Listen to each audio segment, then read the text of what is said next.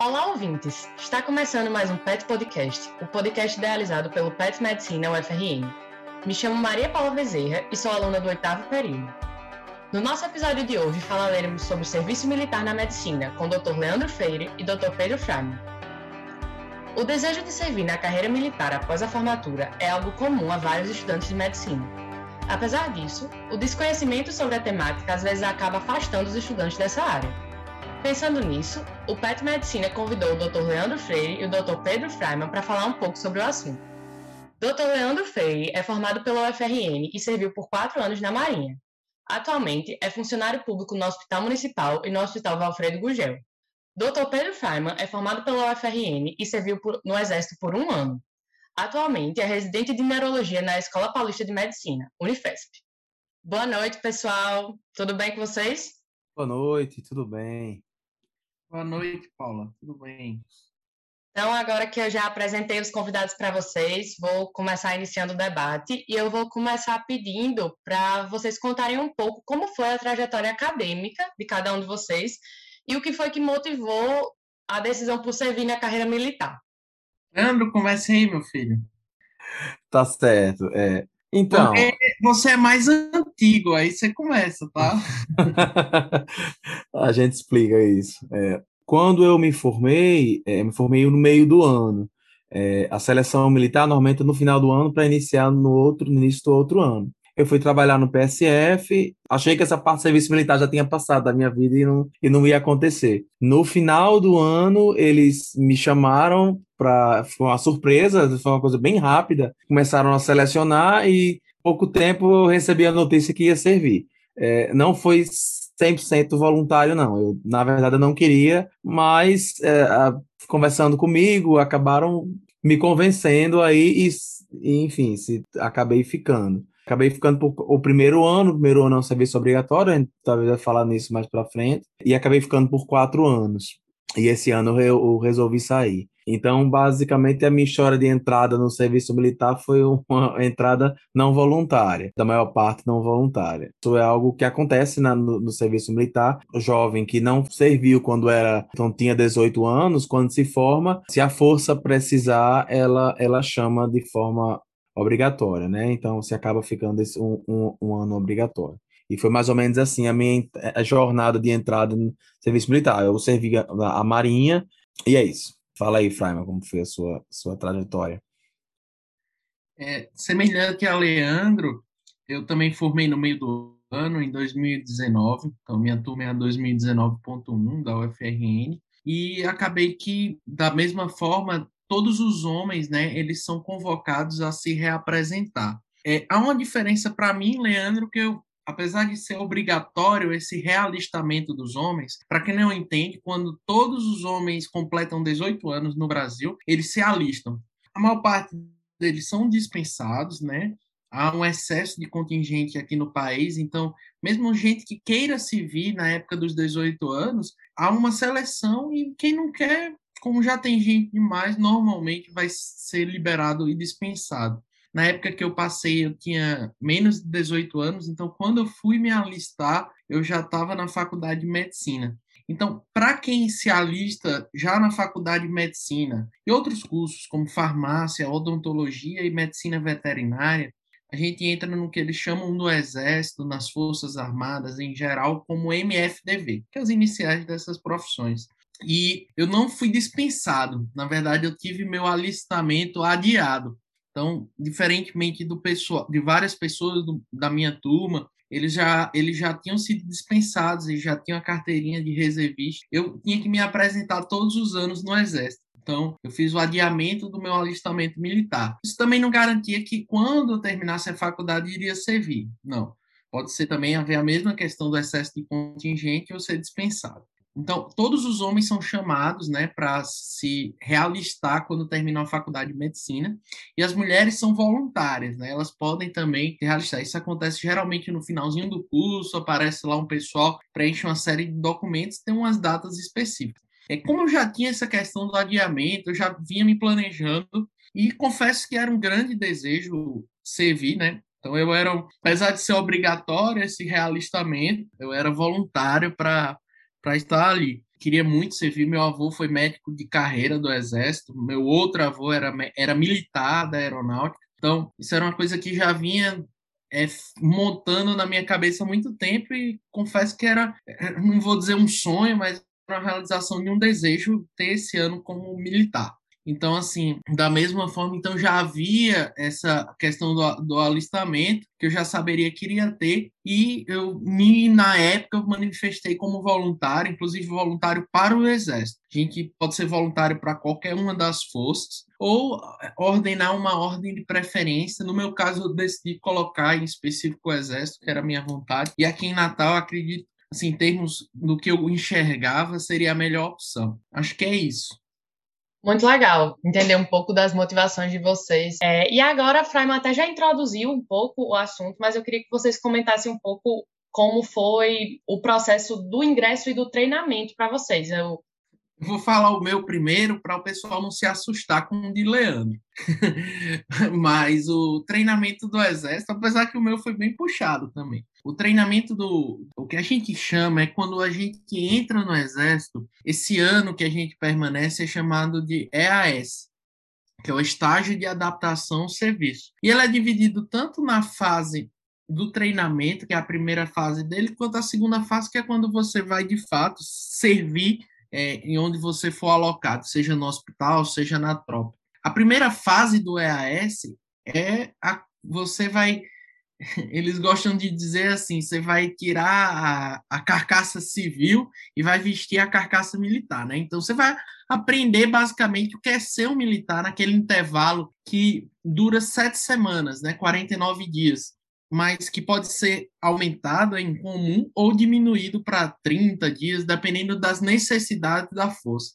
Tudo você vai ver que depende muito da necessidade da força. É, o treinamento é a questão, a, o que mais impacta, pelo menos para mim, era a parte física, né? Da questão do de você ter um por exemplo, no exército, eu acredito que na marinha seja semelhante. Leandro pode falar melhor, mas a questão do treinamento físico-militar, que era uma coisa que a gente acaba que na faculdade fica focado muito na questão do, do estudo, de passar na residência, e esquece um pouco dessa parte de preparação física, e para mim foi muito difícil. Confesso, assim, de, de reativar lá a memória das minhas mitocôndrias que fazem as corridas mais longas, a, a parte tanto de exercício de, de, de aeróbico quanto anaeróbico, que era, era foi bem difícil. Eu acabei até quebrando o pé durante o treinamento, mas foi culpa minha mesmo. Ou não, né? Foi, eu tive uma lesão, uma fratura por impacto. De, assim, fratura por impacto é culpa minha, porque eu digo que é uma fratura típica do sedentário. Mas se eu sobrevivi ao treinamento, eu digo que qualquer pessoa pode sobreviver. Então, é, não é nada que que vai, vai afetar tanto, não. E além dessa parte do treinamento físico, da parte física, que no exército era todo dia, de segunda a sexta, sábado e domingo era folga, eu tinha a, a parte mais teórica da questão de, de legislação militar, por incrível que pareça, história do Brasil, as leis, as leis constitucionais, a história do, do exército, coisa que a gente nem imagina, que é bacana até de saber, para saber onde a gente está lá, que é uma instituição tão antiga, entender e fazer sentido o que a gente está fazendo ali. Acho que a experiência do treinamento é essa, a duração é essa, é um período que é ímpar, a gente cria muitas amizades. Vários dos meus amigos que serviram já conheciam da faculdade, mas aquele aquela questão de sofrer junto, fazer tudo junto, é um período muito intenso, que a gente vivencia muitas coisas, acaba que une laços, né, cria muitas alianças, muita gente que acabou vindo para cá que era meu calouro, que apesar de ser próximo, não era tão próximo na faculdade, reconhecia, mas conversava mas é, virou um grande amigo, amigo irmão.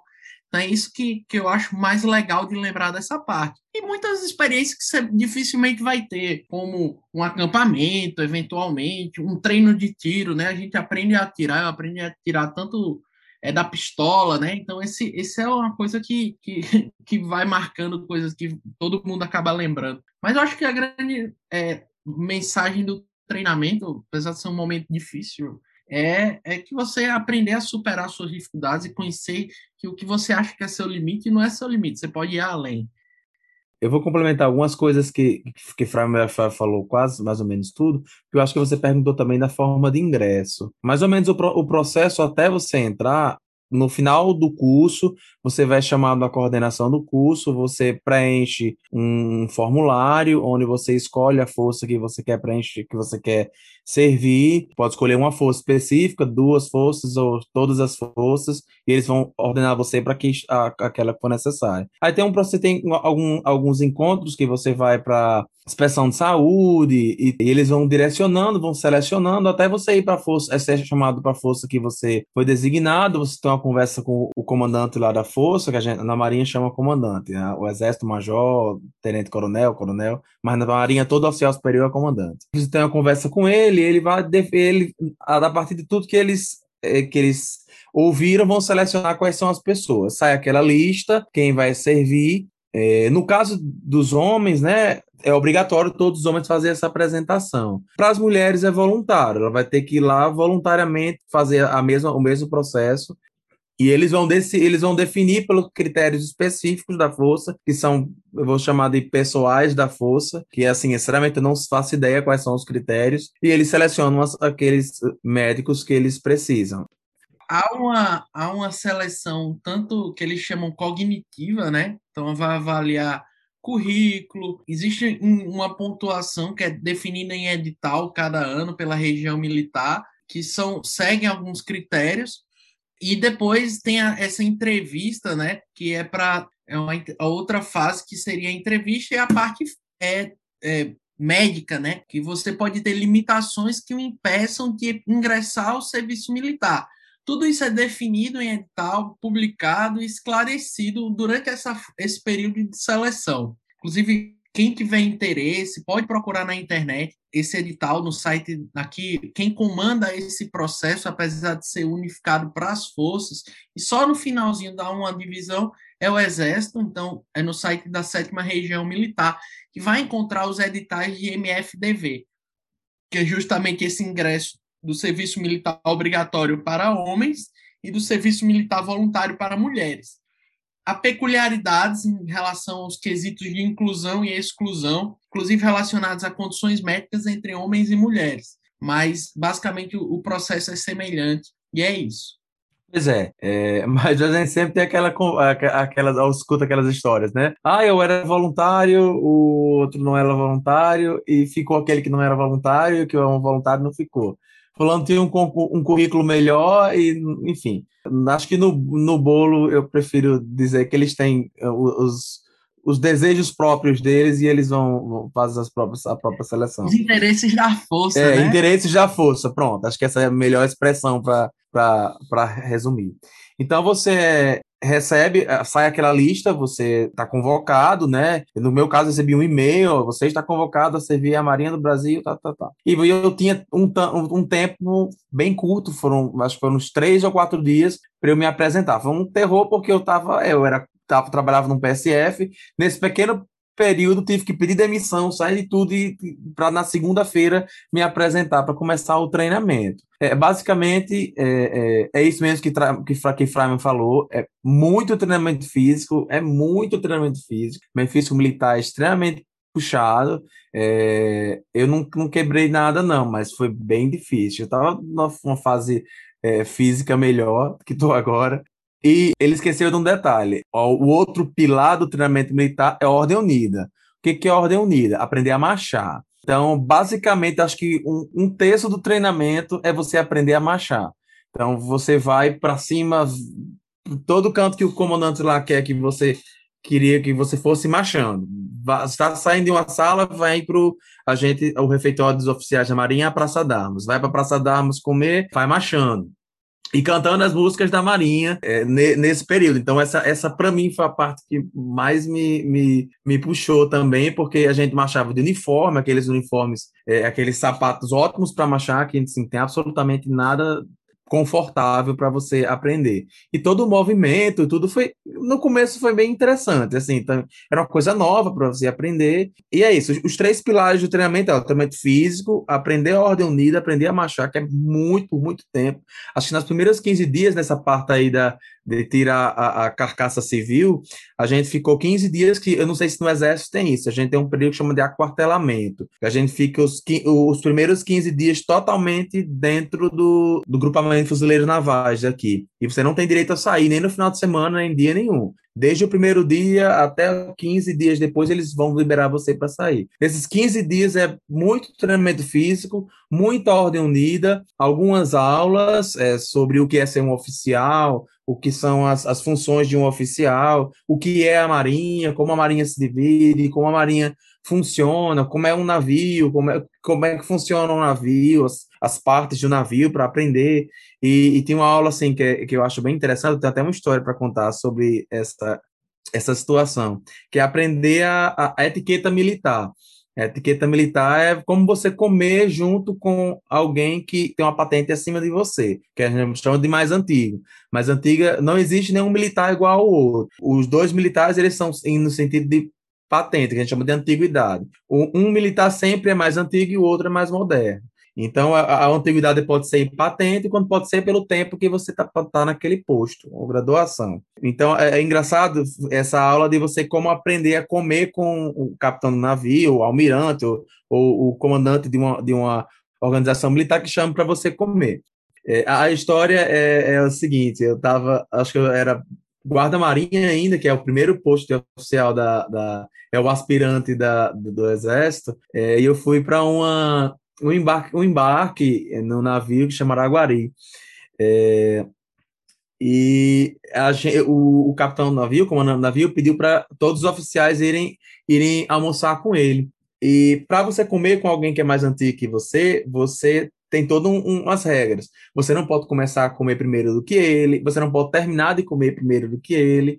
Se ele decidir não tomar suco, refrigerante, vinho, cerveja, sei lá o que está servido, você também não toma. Se ele decidir não comer sobremesa, você não come, a não ser que ele libere. Então, tudo vai na medida que o mais antigo da mesa for decidindo. Se ele decidir não comer, você também não come. É, então era um, um, um, almoço com entrada, prato principal e sobremesa. Na entrada fiz tudo bem bonitinho, esperei ele começar a comer e tal. E quando foi na hora do, da, do prato principal, eu achei que já não valia mais a regra. E eu simplesmente coloquei o, o, o garfo dentro do prato.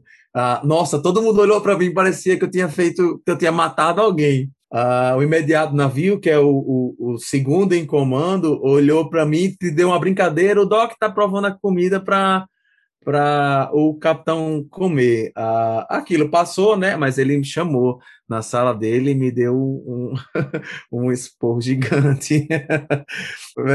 no fim, eu, passei, eu achei engraçado, né? Porque a situação, mas assim, eu nunca mais esqueci isso de como comer com o mais antigo. Aprendi a fazer isso bem direitinho. Então, assim, tem diversas aulas do que é ser um oficial. E eu vou já pegar um gancho, não vou falar muito, não, mas vou pegar um gancho. É, é a, a, a coisa que vocês têm que entender quando você é chamado, você é chamado para ser militar. Você não é chamado para ser médico, você é chamado para ser militar. Você entra na força como militar. A função de médico é uma das funções que você vai exercer. Você vai exercer inúmeras funções lá dentro. E essas funções podem não ter relação com a medicina. Por exemplo, é, um amigo meu que é enfermeiro foi relocado para fazer um, honras fúnebres a um, um militar é da reserva que tinha ido a óbito, e ele foi para organizar as, as honras fúnebres. E ele teve que aprender a fazer todo o cerimonial, a bandeira no caixão e tal, todo, todo o cerimonial em três dias. Eu acho que ele foi, foi designado para essa missão. Então, assim, uma coisa totalmente nada a ver. Ele é enfermeiro, o cara com um super currículo, mas foi lá fazer a, uma missão que não tinha nada a ver com o serviço de enfermagem. E a, apesar que médico é, é, aliviado um pouco isso, mas você também é colocado em outras funções. É, isso, assim, tem, isso é a primeira coisa que tem que entrar na cabeça de quem vai, vai para o serviço militar. Você não vai para ser só médico, atender ali no pronto-socorro ou no ambulatório. Vai ter diversas outras funções que você vai poder exercer. Se me quiser complementar mais alguma coisa. Não, é, Leandro falou bem, assim, resumiu que eu. É isso mesmo. Eu acho que o, o treinamento é isso, é atividade físico-militar, essa formação é, história, intelectual, que eles chamam, e a parte de formação militar, né? Atirar, Ordem Unida, que são é, atribuições. A gente forma um militar, né? Você, Leandro marcou muito bem. É, na Marinha isso ainda é mais claro, né? Você é militar. É, e no Exército há uma distinção, assim, eu, eu, pelo menos eu sentia, né? E os próprios treinadores iam, iam falar, falavam assim, né? Que, os instrutores, né? Que a gente não está formando um combatente, né? A gente está formando um médico militar que era o que eles gostavam de dizer. Não é um não é alguém um, uma pessoa de infantaria, de artilharia, não. Estou formando tem focos diferentes na formação. Isso no exército eu achava bem mais claro, né? Ficava bem mais satisfeito. Mas tem hora que você pensa assim, para, né? Poxa vida, nunca imaginei que eu estaria fazendo isso. É, mas o, o, o, o, acampamento é, é realmente é três dias no exército e, e tem esse período de formação. Para as mulheres, o treinamento é parecido, é igual, muda alguma coisa? Homem e mulher vão para o mesmo acampamento. É a mesma coisa. É o treinamento zona... é exatamente igual, é. Porque é tudo junto. Igual. E todo mundo junto. Minha turma tinha um, é, quatro mulheres. A, única distinção, obviamente, é que o alojamento delas era diferente. Elas tinham o banheiro delas, tinha tudo, o quarto delas, mas é a mesma coisa. Mulher e homem dentro da força, em geral, eles têm as mesmas atividades. Então, o que a gente vai ter, a única coisa que vai ser diferente é a, a questão dos índices físicos, que para elas questões anatômicas fisiológicas são, são diferentes, mas, inclusive, o melhor preparo físico da minha turma foi, foi de uma dentista que era da turma. Então, assim, ela tirou os melhores índices, mais do que todos os homens. Inclusive, ela, mesmo que ela fosse, ela, mesmo que ela não, ela fez tudo mais do que os homens, inclusive, assim, é bem interessante. É, era uma potência. Mas eram quatro mulheres na minha turma, duas médicas, uma cirurgiã vascular, uma pediatra e duas dentistas. Mas é isso, é tudo semelhante. Depois que entra, mulher e homem são as missões são as mesmas até, podem ser atribuídas para funções semelhantes. Por isso que o, o treinamento é semelhante. Entendi. Já que vocês falaram um pouco do treinamento, eu queria agora que vocês falassem um pouco como era o dia a dia para Fraima no Exército, para Leandro na Marinha, durante o tempo que vocês passaram lá. Pois é, é a gente, eu e Leandro, eu, Leandro é, vai ter uma experiência próxima da minha, mas não é igual. Ambos nós servimos em organizações militares de saúde. O que é isso? A gente serviu em hospital. Eu, eu servi no Hospital de Guarnição de Natal Leandro serviu no Hospital Naval de Natal, que era da Marinha. Então, a gente tem uma experiência até que é peculiar, né? É, eu acho que é até uma honra, é muito foi muito feliz para mim essa oportunidade de estar em um hospital em que os recursos, pelo menos é, fornecidos pelo Exército, são, não posso dizer infinitos, mas vai aonde até onde você possa precisar. Eu acho que isso é uma grande diferença do Exército para qualquer outro tipo de serviço, que foi uma felicidade imensa para mim, mas ter isso, poder investigar à vontade, poder ter vários exames à disposição, seja no próprio hospital, seja fora. Isso foi extremamente enriquecedor na minha prática médica. A vida dentro do hospital, a vida militar, pelo menos no exército, é um pouco mais light, vamos dizer assim. Então, eu, eu cumpria uma carga horária de 30 horas por semana, em geral. É, dificilmente isso foi ultrapassado. É a carga horária mínima, né? O militar ele tem dedicação, ele tem dedicação, é, disponibilidade permanente. Então, a força. Então, se eu fosse acionado, eu estou trabalhando fora. Pode trabalhar fora, não tem problema, mas o exército teria que ser minha prioridade sempre. Então, eu não posso dizer, ó, oh, Coronel, a senhora me chamou, mas eu estou trabalhando aqui no hospital particular e eu não posso ir. Não tem isso, você vai ser preso. é a realidade. Porque você tem a opção de trabalhar fora, mas ela não pode prejudicar a sua atividade militar. E digo mais, todo mundo na minha turma trabalhava fora. Médico, é, dificilmente você vai encontrar um médico dentro da força, até mesmo os de carreira, que só trabalham no exército. Inclusive, a própria força para os de carreira estimula que você trabalhe fora, até porque eles acreditam que isso auxilia na, na capacitação do profissional, que ele ganha experiência. Minha atividade era exclusivamente médica. Acho que o mais diferente que eu cheguei a fazer foi algumas perícias de contas, mas coisas muito pontuais, assim, mas que poderia, poderiam ser chamadas, mas sempre tive a oportunidade de ter alguém para auxiliar, que não entendia, solucionar algum problema. E eu cumpri essas 30 horas. Eu, eu fui diarista da enfermaria lá da internação do Exército, então eu trabalhava segunda a sexta-feira, e eventualmente havia uma escala de plantão, eu participava de algumas escalas. Sei que a carga horária na Marinha é bem maior, principalmente no primeiro ano. Graças a Deus, isso é uma coisa que eu posso até falar, vou pedir para ela ouvir, que eu tinha uma chefe, gente boa, minha, minha amiga Capitão Fabres, que, que fazia uma escala que, assim, acabava compensando se tivesse qualquer excesso. Cheguei a dar plantão em UTI no Exército, plantão de pronto-socorro. Não que havia necessidade, a gente era encaixado de acordo com o que a gente se sentia apto a fazer. Mas é isso. Na Marinha eu tenho certeza que é bem diferente, Leandro pode falar, mas isso era a realidade de quem vivia no hospital. Quem alguns militares vão para a tropa, são organizações militares. Ele é o médico do posto de saúde do, de um quartel. Aí a, a carga horária é bem diferente, tem muita missão extra, tem muita missão você precisa se deslocar para fora. Essa questão das 30 horas não são bem claras. Tem gente que trabalha um pouco menos em alguma semana, mas em outra semana ultrapassa demais a carga horária. Depende da necessidade do momento no quartel. Isso aí acaba dificultando, às vezes, trabalhar fora, mas digo mais, colega que, que se viu em um dos quartéis era o que mais trabalhava fora da minha turma. Então, também não é impedimento, mas necessita mais jogo de cintura, eu acho. É uma realidade bem mais militar do que médica até. Mas você faz atendimento médico dentro do, do, das organizações militares, dentro do seu médico do quartel, vamos dizer assim. Fala aí, Leandrão. Conta aí tua experiência. Eu sei que você foi de perícia, foi do um monte de coisa que, é, que eu nunca fui, né? Você vai, vai contar aí.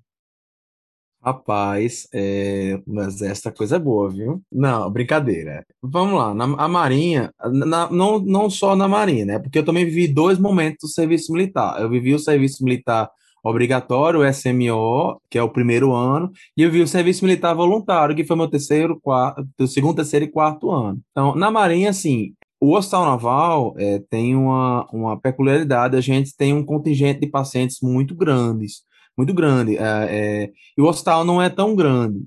Mas o fluxo de pacientes no pronto-socorro é muito grande. Então, nossos plantões são razoavelmente eh, puxados. O primeiro ano, a gente basicamente fica no pronto-socorro. Minha turma teve essa, essa disse ficar basicamente pronto-socorro, porque minha turma de médicos clínicos era pequena em relação a outras turmas. Por exemplo, a turma desse ano, é, que tem até alguns petianos, era uma turma bem grande, com 14 médicos, eu acho, 14 clínicos. Na minha, não, eram, foram sete clínicos, acho que oito clínicos, e a gente teve que ocupar praticamente a, a, a escala do pronto-socorro completa. A gente não cumpria só 30 horas, porque a quantidade de missões e manobras na Marinha é muito grande. A gente também tem, tem locais diferentes para servir, como o Flávio falou, servir no Hospital Naval, você pode servir no grupamento fuzileiros navais, do mesmo, jeito, é, você é médico do, do, dos, dos, fuzileiros, vai, ficar, vai dar serviço lá, e quando for necessário um atendimento médico lá, você atende o militar, e se precisar ser uma manobra fora,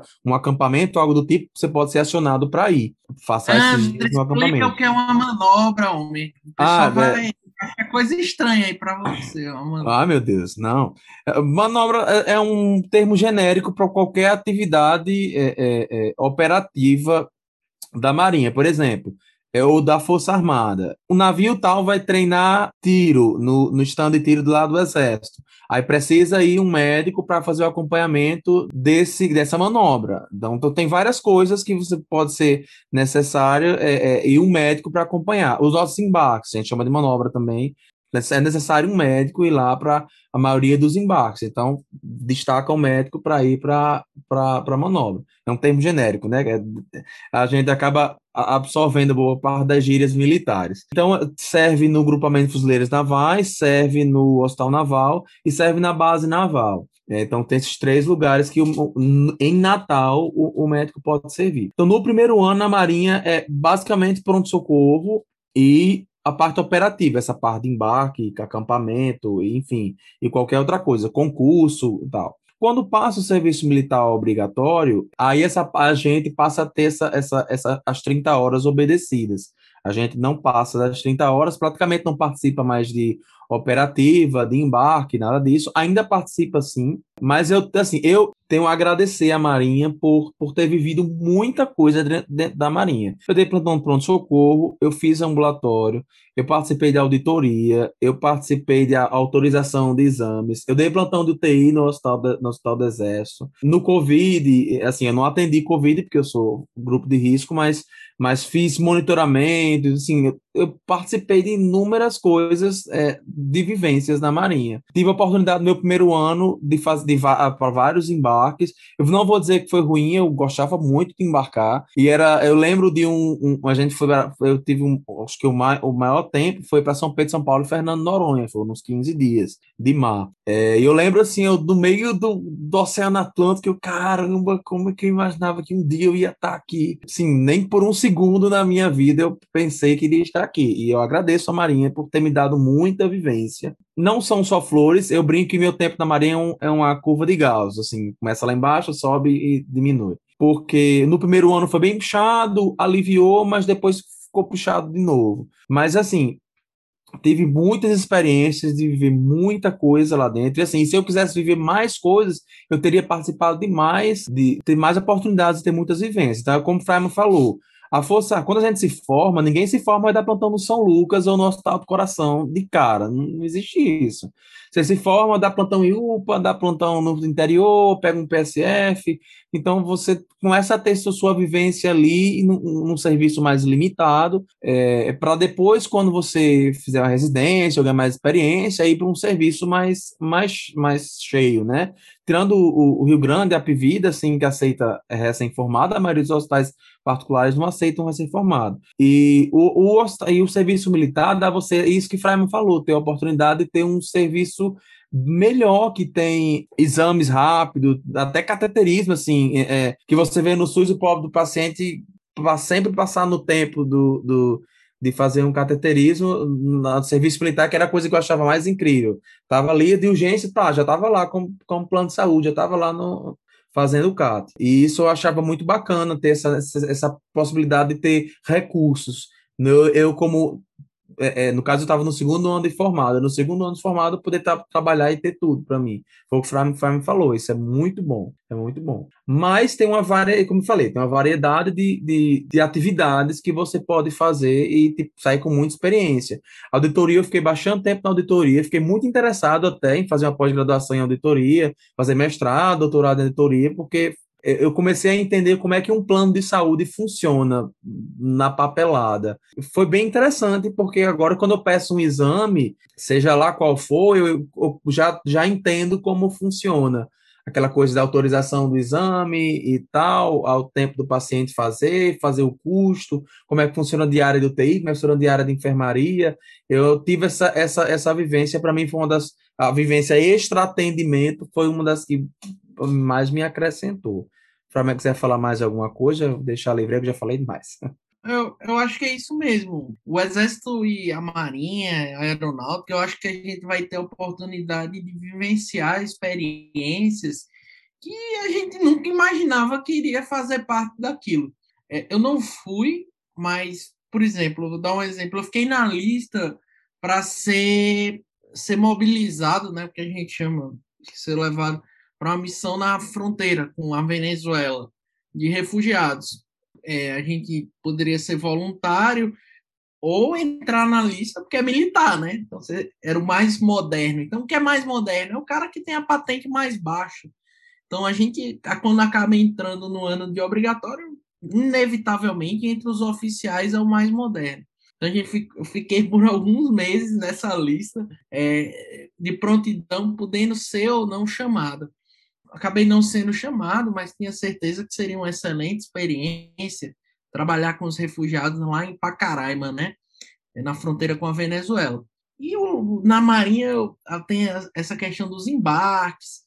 Eu, eu, como o Leandro disse, eu não, ver aquela imensidão do oceano, não, você nunca imagina que vai estar lá embarcando para Fernando Noronha numa missão. Isso faz parte. São coisas que são incomuns. Eu acho que são coisas que são até memoráveis, né? Para cada um naquele ano. Então, assim, é um ano de. Eu acho que. Eu, eu, eu era voluntário, né? Então, eu coloco assim: eu estava ali para o que der e viesse principalmente depois de ter começado de fato a atividade médica. Eu gostava daquilo ali. Eu me sentia muito bem no, no meu ambiente de trabalho. Por sinal, era um dos locais, é o local que eu trabalhei até hoje que eu mais me senti valorizado profissionalmente, foi dentro do, do Hospital do Exército, né? Isso é um fato, eu acho que é uma opinião que vários amigos meus compartilham, aqueles que serviram comigo. Tanto que é, é um lugar que muitos especialistas, como voluntários, vão lá para passar um tempo, porque junta tanto a parte de, um, de uma certeza de remuneração, a remuneração não é nada é, exorbitante comparado aos valores que são praticados no meio privado, mas é um certo que está todo mês, é muito bom. É, quando dava primeiro, o primeiro dia útil do mês, dava meio dia, o, bolso, o celular já começava a ficar pesado no bolso, que já tinha entrado o Pix do Exército, a gente brincava, né? Então, assim, era uma certeza que você tinha, tinha questão de convênio, é, do plano de saúde que você tinha direito, isso é muito bom, é, mesmo que eu tivesse meu, meu convênio fora, mas da saúde suplementar, aquilo ali ajudava muito. Tanto eu digo muito, assim, eu tive Covid durante o Exército e parei de trabalhar fora. Então, assim, gente, o médico é um profissional liberal, né? A gente trabalha parei de trabalhar fora, nos plantões dos hospitais que eu trabalhava, e a minha única fonte de renda por aqueles 14 dias de isolamento que a gente tinha na época foi o exército. Eu não podia trabalhar fora, então eu não ia receber remuneração de plantão. Mas aqueles 14 dias de, de, de tra sem trabalho, né, de atestado, foram pagos integralmente pelo exército. Isso era muito bom. E tem várias é, vantagens, né, que a gente vai ver que relacionada a isso. É uma segurança, eu acho, esse, esse, esse, essa questão de ter a questão trabalhista mesmo do Exército é muito boa, das Forças Armadas. Falo Exército porque o civil lá acaba que a gente fica confundindo, mas lembrar que muita gente confunde. Ah, você fez Exército, o cara tá na Marinha, né? Não, é Exército, é Marinha e Aeronáutica, né? Forças Armadas é o conjunto. Mas é isso, posso falar da minha rotina, que foi prazerosa, extremamente. Eu guardo apenas boas lembranças. O pouco que foi ruim, eu fiz questão de apagar na mente, porque eu acho que foi tão pequeno comparado ao que era bom. Outra coisa que eu queria perguntar para vocês, Freiman também já acabou introduzindo, era sobre remuneração e essa questão de conseguir conciliar com outros trabalhos. Você chegou a falar que você tem que estar sempre disponível para o exército, né? E aí como é que funciona? Se você está em outro plantão, aí o oficial pode ligar e como é que você faz para passar esse plantão?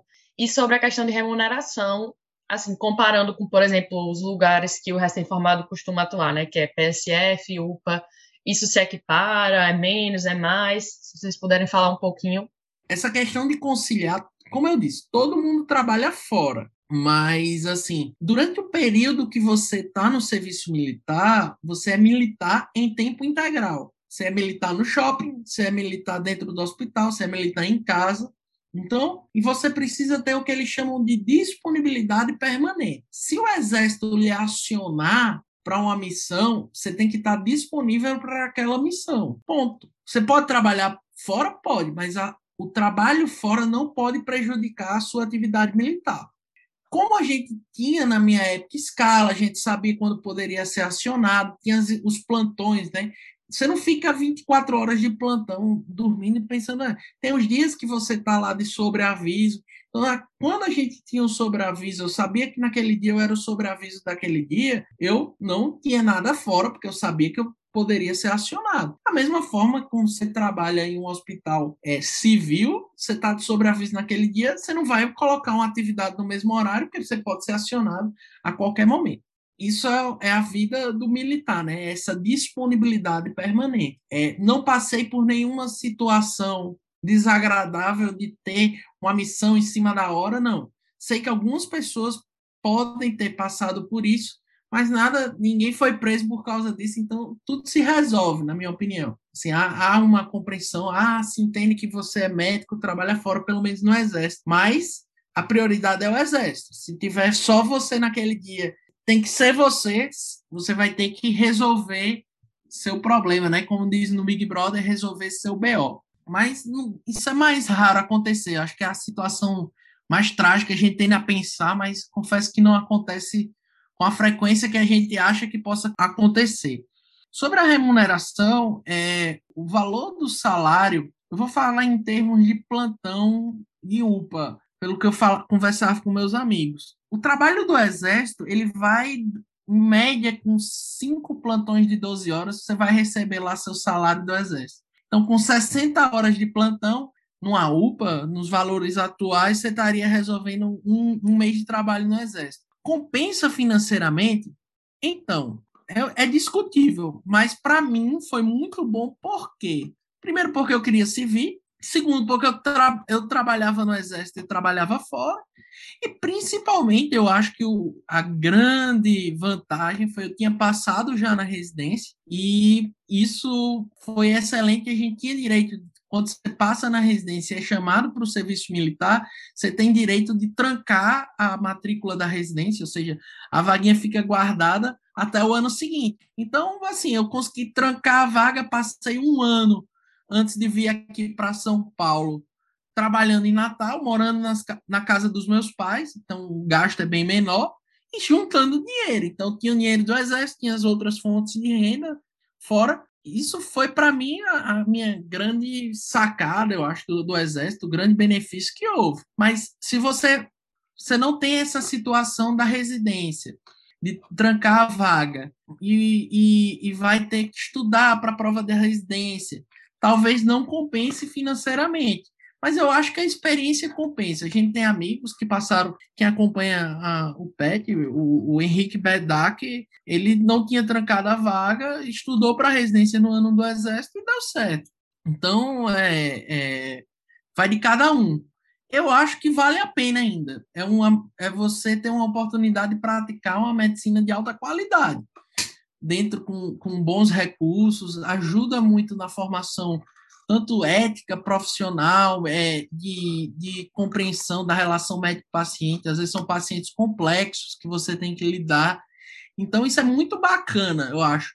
Eu me sinto bem mais preparado de chegar na residência depois de ter passado um ano trabalhando é, no, no hospital militar.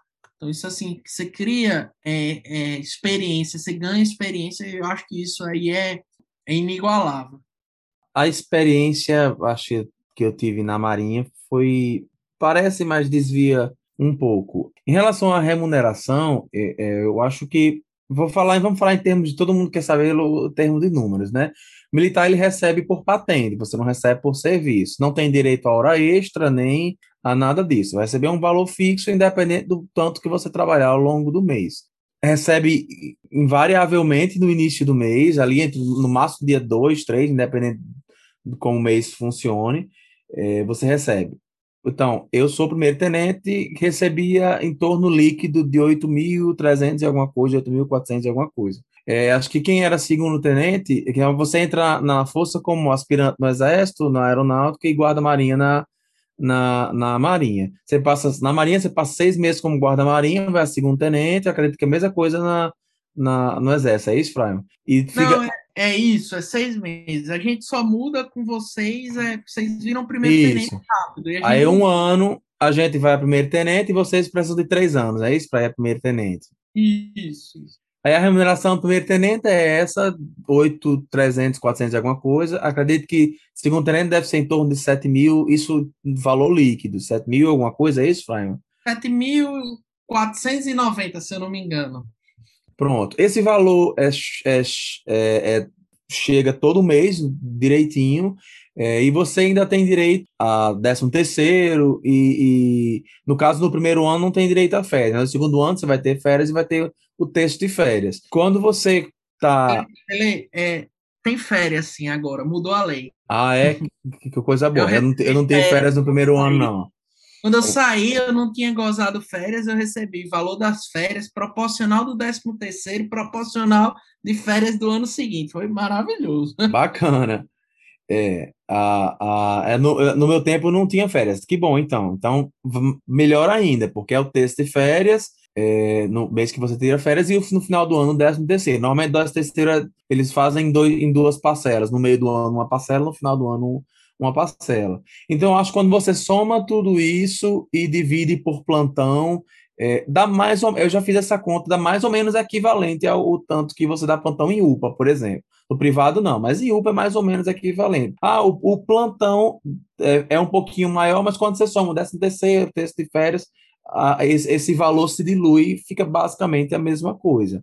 Em relação a, a se vale a pena ou não, Frauman falou uma coisa em relação a ele já ter passado na residência. Em relação à Marinha, eu não recomendo ir sem passar na residência. Eu fui sem passar na residência e atrapalhou bastante em relação a, a como estudar e tal. Sei que minha, a, a minha, minha sequência foi diferente, mas o meu, meu ano, assim, todos os meus colegas é, era completamente impossível. Tem gente que tentava, curso e tal, mas era muita carga horária, era muito, muita atividade extra, e a gente não conseguia. Então, a minha experiência, e ao longo desses anos eu fui percebendo que quem ficava o, o, ano voluntário sem ter passado a residência, naquele ano tendia também não passar, por causa que a quantidade de atividade é alta. Talvez no Exército tenha uma experiência diferente, porque a quantidade é. de atividade era diferente, mas na Marinha foi mais ou menos essa experiência que eu tive para o primeiro ano. Na Se minha, você. Na minha turma de Exército, para criar o contraste, né?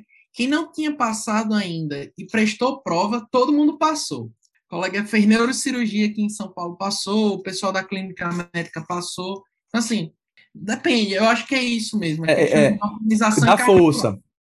É, é, eu, eu é, o que eu vi, vi, nesses anos foi isso, essa é a opinião, que eu, o conselho, cada um tem que pensar e ver no que, no que é melhor. Realmente eu acho que o exército é mais tranquilo, mas como a gente tem muita atividade extra, acaba é, então, você via, embarca por 15 dias, aí chega, vai dar plantão, é, aí vai manobra e tal, acaba atrapalhando bastante.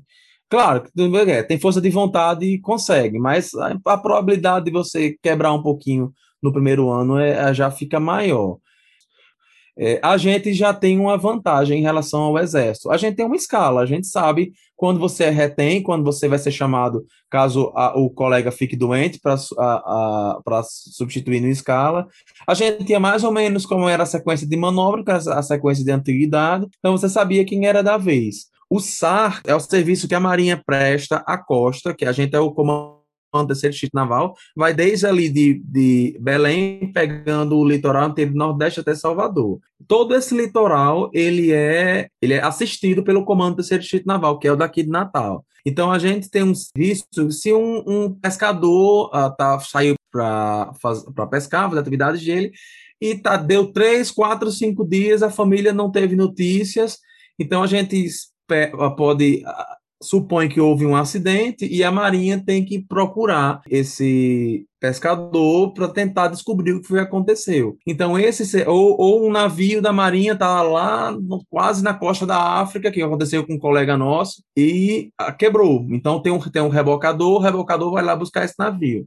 O colega nosso passou 18 dias e sem contato nenhum com, com fora da, do navio. Então essas coisas acabam atrapalhando a, a, a, sua vida. Na semana que você, no, no mês que você está nesse serviço, é, você não pode pegar plantão fora, porque você está totalmente à disposição daquilo. Se acontece acidente, você é chamado e tá lá, acabou tudo, você para tudo na sua vida, você. É, então, a, a, na Marinha, mas você já sabe que você está nesse serviço, então você se organiza para isso. Então, na Marinha acaba que você. Eu nunca vi ninguém ter. Não, para dizer que nunca vi, eu vi uma pediatra que era retém do pronto-socorro, acabou que alguém adoeceu e ela estava fora de Natal. E acabou aconteceu só uma vez, mas ela já sabia que estava na escala, é, sabia que ela estava que ela era retém. Então a gente já sabe, eu sabia os dias, ó, tô retém esse dia, esse dia, não posso pegar plantão fora esse dia, esse dia. Eu estou no mês de, de, de atendimento remoto, eu posso embarcar nesse mês, mês de março. Não, então mês de março eu não posso pegar plantão fora, tenho que ficar só na Marinha. Então a gente meio que se organizava e o comando ajudava a gente, como era muitas, eram muitas atividades, eles ajudavam a gente a se organizar. Na Marinha é, são muitas atividades, mas dá para você se organizar para não acontecer isso, de bater e você acabar tendo que, gente, é uma, uma parte de ocorrência. Você, é, é, é, tem um, um processo administrativo para tentar explicar, vai lá para o diretor do hospital explicar por que foi que você não, não cumpriu sua atividade. E pode, inclusive, é, é, ter uma pena mesmo de ser preso por causa disso, para você não acontecer isso. Na Marinha a gente consegue porque a gente sabe como funciona. Então, basicamente é isso. Queria agradecer demais a disponibilidade de Freiman, de Leandro. Acho que todo mundo aprendeu muito aqui sobre o serviço militar com eles, sobre as experiências deles. Para quem não sabe, os dois são petianos agressos, então é um prazer ter eles aqui no podcast com a gente. E eu queria pedir para vocês terminarem deixando uma mensagem final para os estudantes que estão ouvindo a gente por aqui. Acho que a mensagem que eu queria dizer é principalmente para aqueles que foram chamados um dia e, e, não queriam servir, que abracem aquilo ali, entendam que talvez haja um propósito, vejam o lado positivo, é, é distrair dos limões, uma limonada, né? Vê que é um local de, bom de trabalhar, tem qualidade de serviço. É, e para aqueles que realmente desejam servir, persistam, vale a pena. É, é uma experiência única de vida, eu acho. Tudo que eu passei, principalmente no período de treinamento, entender minhas limitações, reconhecê-las, saber superá-las, aprender a ser líder, aprender a trabalhar em equipe, Inclusive, sobre a equipe, é, vou passar esse podcast para o pessoal mais lá do Exército, mas, assim, sou muito grato pelas pessoas que eu tive a oportunidade de conviver. É, então, assim, meu, meus colegas de turma de Exército, é, que a gente chama, né? A gente tem uma turma, quem entrou junto com a gente é nossa turma. Eu sou muito grato, aprendi muito com cada um e tenho certeza que eles aprenderam um pouco comigo. Ah, aprendi a, a, saber reconhecer diferenças e juntar cada um que tem de bom para fazer um, uma, uma grande equipe. Tanto assim que eu acho que eu disse que quando saí do exército, digo, valia muito mais a pena é, a, a admiração e o respeito dos meus pares e subordinados do que todas as palavras que eu ouvi de elogio e agradecimento dos meus superiores. É, assim, então, minha, meus queridos lá, meu, eu vou dizer que eu tinha dois chefes, eu acho que vale a pena. Eu tive o, o Lacerda, que meu virou meu amigo, que era dividia comigo as responsabilidades na enfermaria. É, aprendi muito com ele. É, minha chefe, que, que me funçava muito de plantão, mas gosto muito dela, era a minha a Capitã Fabris, que ajudou muito, a Capitã Fabris que ajudou muito ali na questão de organizar a escala, eu tenho certeza que eu ajudei ela e aprendi com ela também. E minha dupla de serviço militar, desde o treinamento até minha, meu tempo todo no hospital, que é Steven, que todo mundo conhece da, da medicina, que lá ele não era Steven, era o Tenente Cota, ele não deu, nos deu o prazer de colocar Tenente Steven, mas é um irmão que eu ganhei no exército, está aqui em São Paulo também, que é uma pessoa ímpar, aprendi demais com ele. Ele disse que aprendeu muito comigo, mas eu aprendi muito mais com ele. E todos da turma do EAS 2020/1, que era a turma mais vibrante do Brasil, e meus colegas de hospital da guarnição lá, que era a gente se fala até hoje. E contribuir com o PET, que é sempre uma, uma honra estar aqui de volta. Acho que foram anos muito importantes na minha graduação na medicina da UFRN.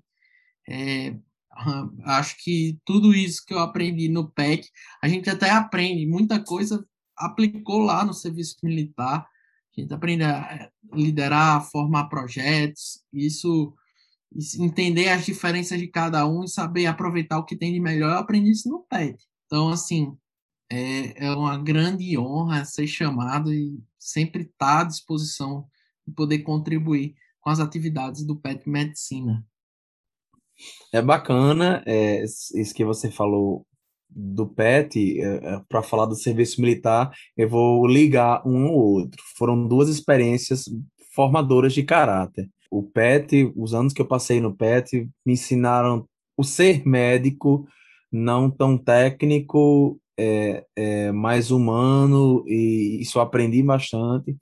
E o tempo do serviço militar também moldou bastante o meu caráter é, em relação ao que é certo e o que é errado, em relação aos meus desejos e, e, e objetivos. É, então, interessante falar isso do são, estou ligando uma experiência a outra. É, em relação a as, o que eu posso dar de conselho, é, conselho final, apesar de eu ter, de eu ter mostrado alguns pontos negativos, faz parte mostrar pontos negativos, né? Se eu mostrar só pontos positivos, quando chegar lá você vai ver que não é só assim. Mas, assim, foi, o, o, serviço militar para mim foi um, uma das coisas mais incríveis que aconteceram, que aconteceu na minha vida, né? Tive muitas experiências bacanas lá dentro, como já falei, muita vivência. Hoje eu, eu não me arrependo de ter sido militar, não. Eu vou, como eu vou ser militar pro resto da vida, né? É, e a experiência do ser militar, eu vou levar ela pro resto da vida também. Eu digo que vocês realmente, se você for acabar de ser chamado mesmo e não tiver jeito, obrigatório, é isso mesmo. Relaxe, desligue todos os seus os seus botões e, e vá viver o que o que tem para viver. Se por acaso foi interesse interesse seu, né, participar, a gente mostrou diversas diversas faces, né, do serviço militar, então você vai poder tomar uma decisão mais mais tranquila. Mas a, a, o que eu ganhei da Marinha como pessoa, como Tenente Freire, né, como Leandro, como, como médico, como, como pai, como, como tudo que eu aprendi lá dentro, eu vou levar para o resto da vida. E eu não acho que o que eu aprendi lá dentro eu aprenderia aqui fora. É, foi um, um, uma experiência é, extremamente produtiva como médico e como pessoa e como militar, né? Já agora a gente coloca essa esse esse apêndice.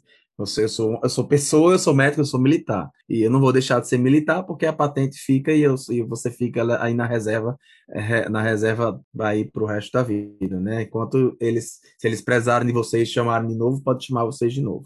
Se assustem não, é só que acontece. Então, serviço militar é isso, tudo que a gente falou. E boa sorte aí na, na, nas escolhas de vocês e que ela seja mais adequada para os planos, objetivos que vocês traçaram para a vida de vocês. Tá bom? E agradeço. Terminar aqui, pra... terminar aqui só dizendo uma coisa: saúde, pátria, Brasil, viu, Leandro? tá certo. Pessoal, eu queria agradecer mais uma vez. Foi realmente muito bom poder aprender aqui com vocês. E queria agradecer também aos nossos ouvintes que escutaram esse podcast até o final, pedir que deixem feedbacks, compartilhem o episódio com os colegas e deixem sugestões de temas para os próximos episódios. Esse foi mais um Pet Podcast. Obrigada!